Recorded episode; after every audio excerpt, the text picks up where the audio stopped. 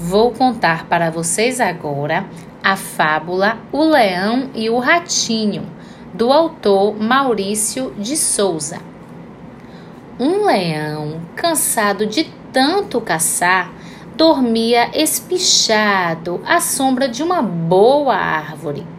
Vieram uns ratinhos passear em cima dele e ele acabou acordando.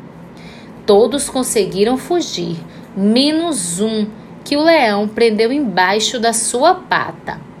O ratinho, com muito medo, pediu e implorou que o leão desistiu de esmagá-lo e deixou que ele fosse embora.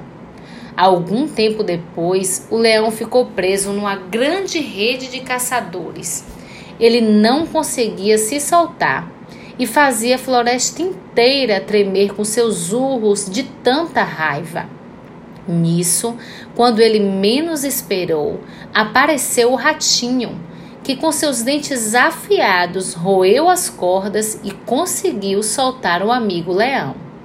A moral dessa história é que uma boa ação ganha outra.